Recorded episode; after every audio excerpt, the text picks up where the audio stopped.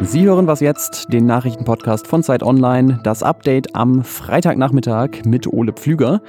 Dieses Mal ist das aber nicht die letzte Sendung der Woche. Wir haben noch was vorbereitet, dazu ganz am Ende der Sendung dann mehr. Wielas Warnung habe ich diese Folge genannt, in der Hoffnung, dass es ein bisschen klingt wie ein Kapitel im Herrn der Ringe. Gemeint ist aber natürlich der Chef vom Robert Koch Institut, Lothar Wieler, der zunehmend besorgt auf die Corona-Lage im Land blickt. Außerdem erfahren Sie heute bei mir die Siegerinnen der Berlinale und Neues zur AfD und zum Verfassungsschutz. Der Redaktionsschluss ist 16 Uhr für diesen Podcast. Vor vier Wochen hatte B117 noch einen Anteil von etwa 6% an allen untersuchten Proben. Vor zwei Wochen etwas über 20% und äh, in der letzten Woche sind es schon mehr als 40 Prozent. Das sind die Zahlen, die Lothar Wieler heute der Öffentlichkeit mitgeteilt hat. Die besonders ansteckende Mutation übernimmt das Infektionsgeschehen in Deutschland. Daran scheint jetzt kein Weg mehr vorbeizuführen. Und dann, meine Damen und Herren, wird es noch schwieriger. Dadurch wird natürlich eine heftige dritte Welle wahrscheinlicher. Und dazu kommt ja noch, dass die Kanzlerin und die Ministerpräsidentinnen diese Woche neue Lockerungen beschlossen haben. Ab Mitte März soll es ja in vielen Teilen von Deutschland zum Beispiel mehr Präsenzunterricht an den Schulen geben. In NRW, das äh, wurde heute bekannt, zum Beispiel bis zu zu den Osterferien alle Klassen in den Schulen, aber eben nur zeitweise und mit halber Klassenstärke. Die gute Nachricht von Lothar Wieler heute, das war diese hier. Dass in den Altersgruppen, in denen geimpft wird, auch die Inzidenzen deutlich zurückgehen. Also besonders bei den über 80-Jährigen. Also mehr Schutz, zumindest für einen Teil der Risikogruppe. Aber das hilft natürlich erstmal im Gesamtbild noch kaum. Dazu sind die Impfungen noch zu wenige. Diskussionen weiter auch um das Thema Massenschnelltests. Ab nächster Woche soll umgesetzt sein, was Gesundheitsminister Jens Spahn eigentlich schon für letzte Woche versprochen hatte. Ab Montag finanziert der Bund für alle Bürgerinnen und Bürger mindestens einmal pro Woche einen solchen Test, einen Bürgertest. Und außerdem werden dann verschiedene Supermärkte in den nächsten Tagen auch anfangen, Selbsttests zu verkaufen, wo man den Abstrich so vorne in der Nase macht. Und ähm, dafür hat Spahn Kritik aus der SPD bekommen heute. Karl Lauterbach hat zum Beispiel dem Spiegel gesagt, dass er befürchtet, wenn jetzt Tests auf den freien Markt verkauft werden, diese Selbsttests, dann führt das dazu, dass sie in Schulen fehlen, wo sie eigentlich dringender benötigt würden. Ja, Diskussionen und Verteilungskämpfe, die werden sicherlich noch andauern. Wenn die dann abgeschlossen sind, dann stellt sich Spahn das Ganze übrigens so vor. Es wird doch so sein irgendwann, dass vor dem Restaurantbesuch eine Stelle ist vor dem Restaurant, da wird vielleicht das erste Getränk genommen in der kleinen Gruppe, das, die sind zeitweise bestellt, sodass da nicht eine Riesengruppe ist. Tisch 15, fünf Leute, kommt um 19.15 Uhr, hat vielleicht draußen ein kleines Zelt aufgebaut, macht den Selbsttest unter Aufsicht, kriegt dabei ein Getränk, geht dann rein. Der Selbsttest also als Aperitif fand ich ganz nett als Vorstellung. Die AfD und der Verfassungsschutz. Das äh, wird sicherlich noch eine lange Geschichte werden, die nächsten Jahre. Teile der Partei stehen ja schon unter Beobachtung, sind als rechtsextreme Verdachtsfälle eingestuft.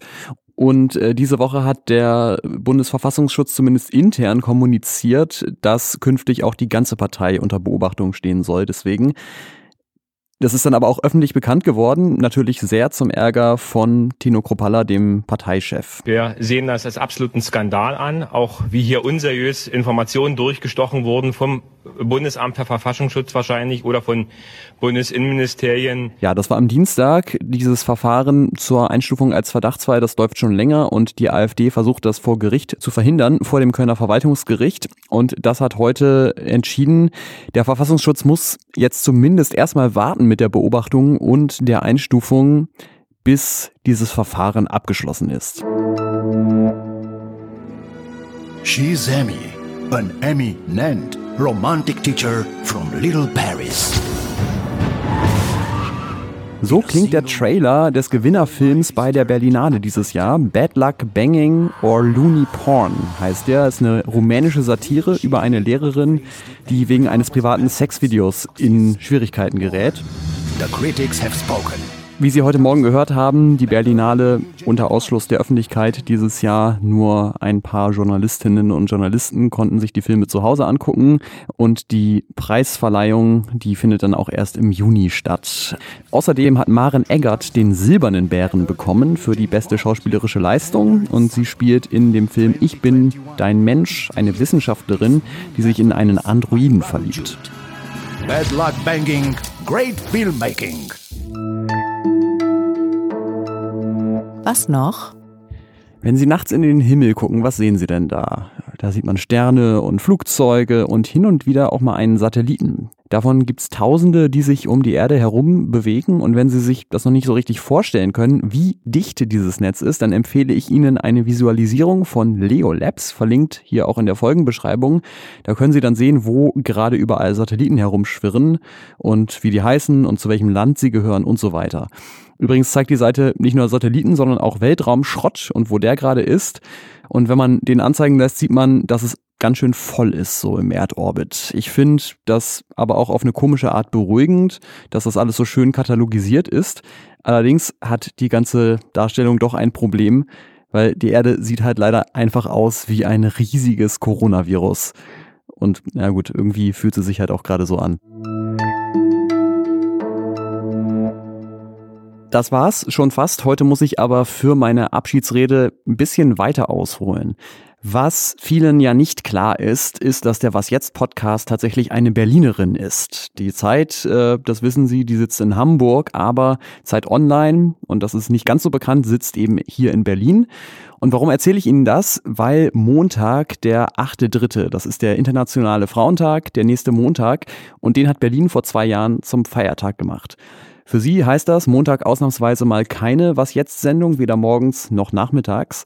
Aber ich habe Ersatz für Sie. Morgen früh gibt es nämlich ausnahmsweise wieder eine Was jetzt Sonderfolge und zwar über das Leben mit dem Lockdown. Das haben wir Ende Januar ja schon mal gemacht und äh, dieses Mal erzählt Pia Rauschenberger die Geschichte von zwei Menschen, für die der Lockdown genau zur richtigen Zeit gekommen ist. Ja, äh, meine Frau hat gesagt, das ist das Beste, was uns dieses Jahr bisher passiert ist. Warum? Das erfahren Sie dann morgen in Was jetzt. Außerdem noch die Empfehlung, unser Podcast Das Politikteil. Da sprechen die Kolleginnen diese Woche über die Frage, ob wir, ob Deutschland, ob die Welt gerade Rückschritte machen beim Thema Geschlechtergerechtigkeit. Diese Incels und andere rechtspopulistischen Hassvertreter ähm, gegen Frauen sind zugleich auch Antisemiten und Rassisten. Das geht immer miteinander einher.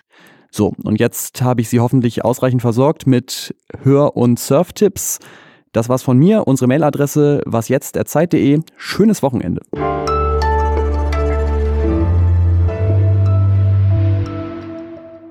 Like a satellite. Ja, damit ist dann der Ohrwurm fürs Wochenende auch schon klar.